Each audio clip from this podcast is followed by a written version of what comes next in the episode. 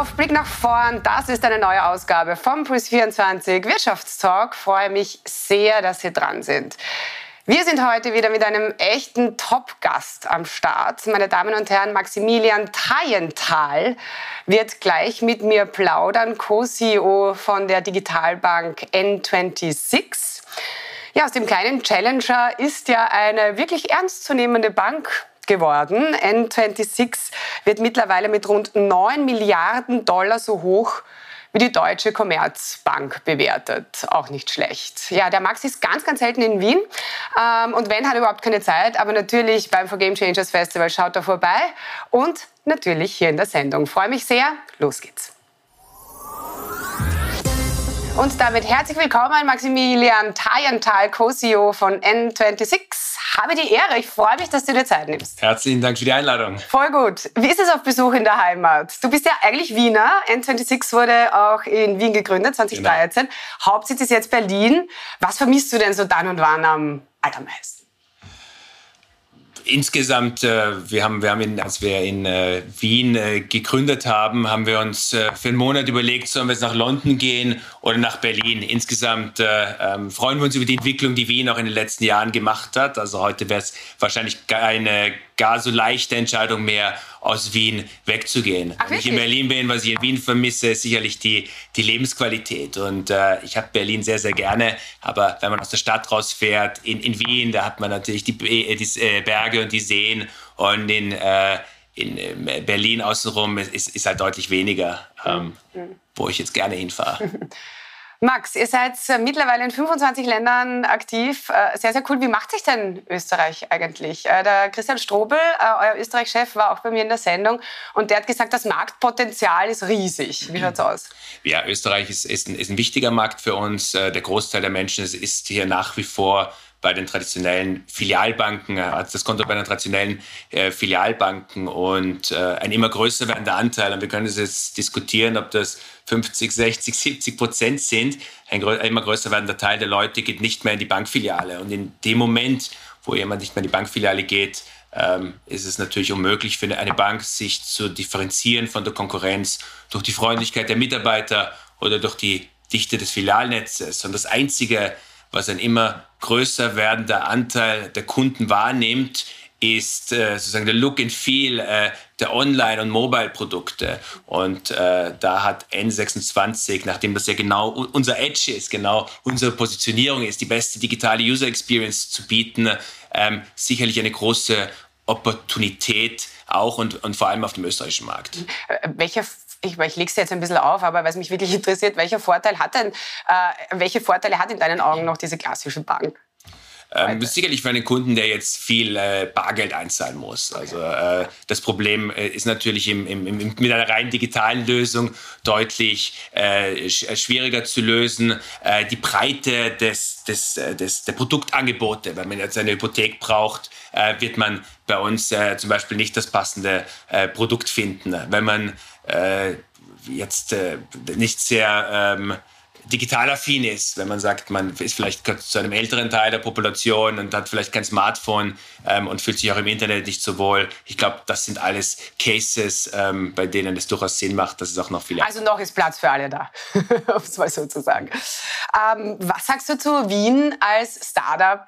Standort. Also da ist natürlich ganz, ganz viel Luft nach oben, das ist klar. Aber wie siehst du die Entwicklungen und wie werden so die Wiener Startups in Berlin wahrgenommen? Also oder werden die überhaupt wahrgenommen, jetzt außer die Fetten wie, wie Bitpanda oder, oder Go Student? Ja, wenn, wenn wir uns für einen Standort entscheiden, sind äh, zwei Dinge vor allem relevant. Das eine ähm, ist und war Zugang zu Kapital. Ähm, da haben wir äh, war, war, hat Österreich sicherlich aufgeholt, wobei auch wir, wir haben unser Standard in Berlin genommen und ab der äh, Series A, ähm, das heißt also, man hat zuerst eine Seed Round und dann hat man A, B, C, D, E, ähm, ab der Series A war das Kapital, das in N26 äh, äh, geflossen ist, war ein Spiegelbild der weltweiten Kapitalverteilung. Das heißt, die Runden war, wurden angeführt von amerikanischen Investoren und von chinesischen Investoren, also schon für viele Jahre.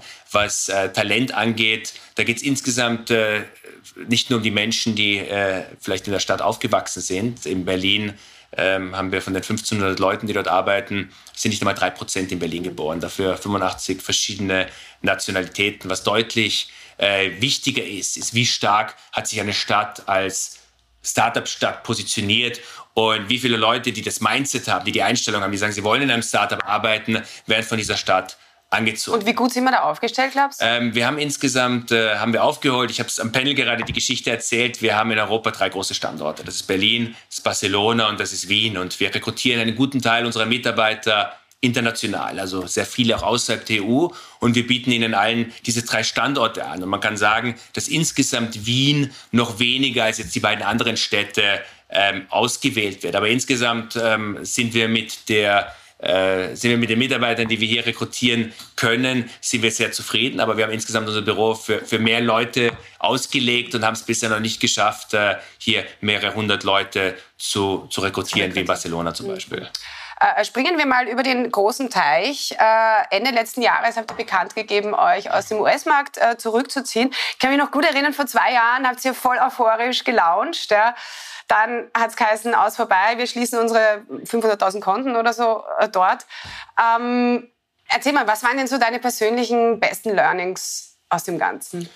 Ähm, als wir angefangen haben mit N26, haben wir gesagt, äh, äh, wir haben eine Vision. Und diese Vision war es, eine paneuropäische Bank zu bauen, was ja in diesem extrem fragmentierten Bankenmarkt, das heißt, du hast französische Banken für französische Kunden, deutsche Banken, italienische äh, Banken ein Unikum ist. Das heißt, wir sind heute die einzigen, die basierend auf einer IT-Plattform und einer Banklizenz Kunden in ganz Europa äh, onboarden. Diese Vision ist äh, größer geworden. Äh, wir wollten dann die erste globale Retail-Bank bauen. Die äh, Good News sind, äh, dass man, wenn man eine globale Bank bauen möchte, dass man nicht in die 194 äh, Länder dieser Welt gehen muss, sondern wenn man die Europäische Union abdeckt, plus vielleicht sieben oder acht andere Märkte, dann deckt man 60 oder 70 Prozent vom weltweiten äh, Revenue, also Umsatzpotenzial im Banking ab. Äh, wir haben in den USA gelauncht, tatsächlich haben wir es nie geschafft, uns ausreichend auf den Markt zu fokussieren. Und dann haben wir gesagt, äh, die äh, Opportunität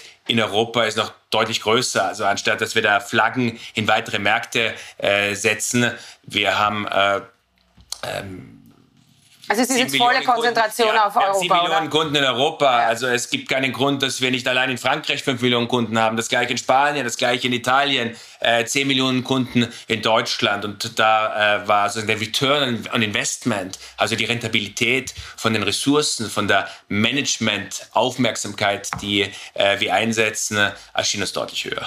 Also volle Konzentration auf Europa in der nächsten Zeit jetzt. Plus der Wandel zur Europäischen Aktiengesellschaft. Äh, ihr wollt bis Ende des Jahres IPO ready sein. Wie geht es voran? Ähm, wir werden IPO-ready sein. Wir haben uns nie ähm, zu einem Zeitpunkt geäußert, wann wir tatsächlich ähm, oh. listen wollen. Aber oh, 2024, ja. Also. Nein, wir hatten, wir hatten immer gesagt, wir hatten immer gesagt, noch, noch keinen Zeitpunkt in den, in den nächsten Jahren. Ähm, Im aktuellen Marktumfeld äh, sind wir sicherlich froh, dass wir gerade noch eine Finanzierungsrunde geschlossen haben und das, das Wichtige ist, dass die, das N26 als Firma strukturell IPO-ready ist, das heißt bereit für einen IPO und dass es zukünftig eine der der möglichen ähm, äh, Optionen ist, um weitere Expansion äh, zu finanzieren. Und darum geht es ja, wie kann man ähm, mehr Produkte launchen, das Team ausbauen, eine größere Kundenbasis akquirieren. Und das haben wir in den privaten Märkten gesehen, dass die sehr liquide sind in den letzten Jahren. Aber irgendwann wird sicherlich ein, äh, ein IPO und der, der Zugang zu, ähm, zum Aktienmarkt wird wahrscheinlich die effizienteste Art und Weise sein, größere Summen zu, zu raisen. Äh, apropos Team, ich meine, ihr habt euch ja für diesen Weg wirklich einen der Besten ins Boot geholt. Jan Kemper ein, ist euer Finanzchef, äh, ein Top-Manager, äh, der äh, unter seiner Leitung ist äh, Salando unter anderem erfolgreich an die Börse gegangen. Ähm, wie kriegt man solche Leute? Also ich, ich weiß, das muss sogar für N26 nicht ganz einfach sein, denke ich mir, weil Geld spielt da dann auch irgendwann nur noch eine Nebenrolle. Äh, das ist, glaube ich, gilt für alle so. Wenn man jetzt in ein Startup geht, dann ähm, geht es für die meisten Leute darum, was sie für den Kunden bewirken wollen, ähm, was sie, dass sie eine Vision teilen, die sie umsetzen wollen. Also ich habe jetzt selten gehört, äh, dass jetzt das Geld da der primäre Entscheidungsfaktor ist. Aber es ist sicherlich ein Hygienefaktor. Also jeder will natürlich ähm, adäquat äh, remuneriert äh, werden. Ähm, Im Startup ist es auch üblich, die Mitarbeiter am Unternehmenserfolg zu beteiligen. Das heißt, die kriegen virtuelle ähm, Anteile an dem Unternehmen. Also für Jan Kemper war sicherlich spannend, dass er die große, ähm, die große Opportunität im Markt gesehen hat. Ähm, ein äh, Unternehmen wie unseres, ähm, ich hatte es vorab am Panel auch gesagt, ist eigentlich ein binäres Modell. Also entweder das funktioniert nicht, wenn man startet, oder wenn es funktioniert, dann ist es etwas, was sehr groß werden kann. Es ist extrem skalierbar. Das heißt, man muss einmal das Produkt bauen, einmal die Regulatorik aufsetzen, einmal die Banklizenz holen und dann, wenn wir unsere Systeme richtig gebaut haben, und das ist vielleicht auch ein maßgeblicher Unterschied zu etablierten Banken, dann darf es keinen Unterschied machen, ob wir morgen 50 Kunden onboarden oder 50.000. Und ich glaube, diese äh, Möglichkeit, wirklich einen positiven Impact auf Millionen von Kunden zu haben und in Verbindung damit auch ein, glaube ich, sehr, sehr spannendes Geschäftsmodell ähm, war sicherlich das, was für jemanden wie Jan Kemper, aber auch für äh, unsere anderen Mitarbeiter dann den Ausschlag gegeben hat. Ja, Max, wo viel Licht, da auch Schatten. Äh, Wunderwoods ist, äh, seid jetzt auch keine, die, die keine Fehler machen, das ist klar. Es gab Brösel mit der, mit der äh, deutschen Finanzaufsicht BaFin, die wirft euch Mängel in der Geldwäscheprävention vor. Ihr habt da ziemlich viel Bußgeld bezahlt und auch Besserung äh, äh, beteuert. Ist es so, es geht jetzt auch noch weiter, also ihr müsst euer Wachstum einfach in Europa drosseln und zwar auf 50.000 Neukunden pro Monat, sonst sind es tatsächlich das Doppelte. Jetzt ist natürlich euer Modell sehr auf Skalierung äh, ausgelegt. Wie sehr trifft euch denn wirklich diese Maßnahme und, und wie macht man da das Beste draus? Ja, ein paar Antworten dazu. Äh, grundsätzlich in normalen Zeiten wachsen wir deutlich mehr als das Doppelte von 50.000 pro Monat. Ähm, sicherlich für ein Wachstumsunternehmen, das gerade eine, eine Wachstumsfinanzierungsrunde mit Wachstumsinvestoren abgeschlossen hat, ähm, sind äh, Wachstumsbeschränkungen sicherlich eine Herausforderung. Ähm, unser Verhältnis mit der BaFin, dem deutschen Regulator, ist grundsätzlich ein gutes, was äh, festgestellt wurde. Und wir widersprechen da nicht, sind insbesondere Mängel in der technischen und organisatorischen Ausstattung der Bank. Es gab verschiedene äh, Themen im Bereich der Geldwäscheprävention, wobei man dazu sagen muss, das waren jetzt theoretische Fälle in allen Bereichen. Also es ist nicht so, dass, dass Kunden von uns jetzt große Geldbeträge verloren hätten. Es ist nicht so, dass große Geldwäschefälle tatsächlich okay. stattgefunden hätten. Da geht es mehr um Themen äh, der Dokumentation beispielsweise. Also, also die Dinge, in der Geldwäscheprävention. Genau, sind die Prozesse und die Strukturen also wirklich äh, ordnungsgemäß äh, äh, niedergeschrieben. Und wir haben in der Vergangenheit uns sehr, sehr stark auf die User Experience, auf die, auf die Nutzererfahrung der Kunden fokussiert und auf Wachstums fokussiert. Und wir haben im letzten Jahr und auch schon davor einen starken Fokus auf Themen äh, der Skalierbarkeit, der Compliance, ähm, und äh, dergleichen gesetzt. Und äh, wenn Aber dennoch, wie, wie, hart trifft euch das Im Lauf, äh, es, es hat uns schon hart getroffen. Auf der anderen Seite, wir sind ja insgesamt auch in einem Marktumfeld, wo vielleicht jetzt Wachstum um jeden Preis auch nicht äh, jetzt das, das Wichtigste ist. Also wir haben in, dem, in den letzten äh, Jahren schon, schon so viele Zyklen erlebt. Ich mache das jetzt seit zehn Jahren, dass äh, mir das jetzt keine schlaflosen Nächte verursacht. Aber sicherlich äh, arbeiten wir alle sehr hart daran, um die Beschränkungen auch bald wieder aufheben zu können. Die Kunden wollen auf jeden Fall Aktien- und Kryptohandel. Ihr habt euch da ein bisschen Ihr werdet es jetzt auch ja. demnächst einführen, habt sich aber der Zeit gelassen. Also Konkurrent Revolut zum Beispiel war ein bisschen schneller. Warum? Äh, gleiches Thema, die Frage, äh, wo wollten wir uns fokussieren und äh, Expansion in andere Märkte ähm, das Produkt richtig auszufallen. Mein CPO sagt immer, äh, äh, Brilliant Basics äh, muss man erst einmal bauen, dann einige Sharp Edges, das heißt einige Dinge, äh, die Alleinstellungsmerkmale sind, aber es geht insgesamt da, äh, darum und äh, ein Bankprodukt in so vielen Märkten anzubieten, ist grundsätzlich ein relativ komplexes Thema. Einmal wirklich zu schauen, dass das Produkt perfekt funktionieren entlang der User Journey. Das heißt, von der Öffnung des, äh, des, des Kontos über Einrichtung des Kontos, Gehaltskonto, ähm, über, das gesamte, über die gesamte Lebenszeit des Kunden bei uns. Und ähm, jetzt äh, haben wir gesagt, Krypto, nächstes großes Thema, das wir launchen und das wird auch cool. in, in, den nächsten Wochen kommen. Max, vielen Dank. Wir spielen zum Abschluss noch schnell eine Runde Spam-Management. Das mache ich mit all meinen Gästen. Zuerst reden, dann denken heißt das Ding. Okay? Ja. Bereit? Herz oder Hirn? Zuerst reden, dann denken. Hirn. I-Bahn oder U-Bahn? I-Bahn. Tatsächlich, okay. Barfuß oder Lackschuh? Barfuß. Schlaflose Nächte oder Tobsuchtsanfall? Schlaflose Nächte. Airbnb oder Hotelzimmer? Hotelzimmer. Tatsächlich, okay. Träumen oder aufwachen? Aufwachen. Danke, Max. Alles, alles Gute. Ja, damit herzlichen Dank fürs aufmerksame Interesse. Das war der Puls 24 Wirtschaftstalk. Alle Talks gibt es auch in der Langversion als Podcast auf allen gängigen Podcast-Plattformen. Unbedingt reinhören, wird Ihr Leben verändern. Ja, und hier sehen wir uns mit einem neuen Gast nächste Woche wieder. Freue mich schon. Bis dahin, alles Schöne.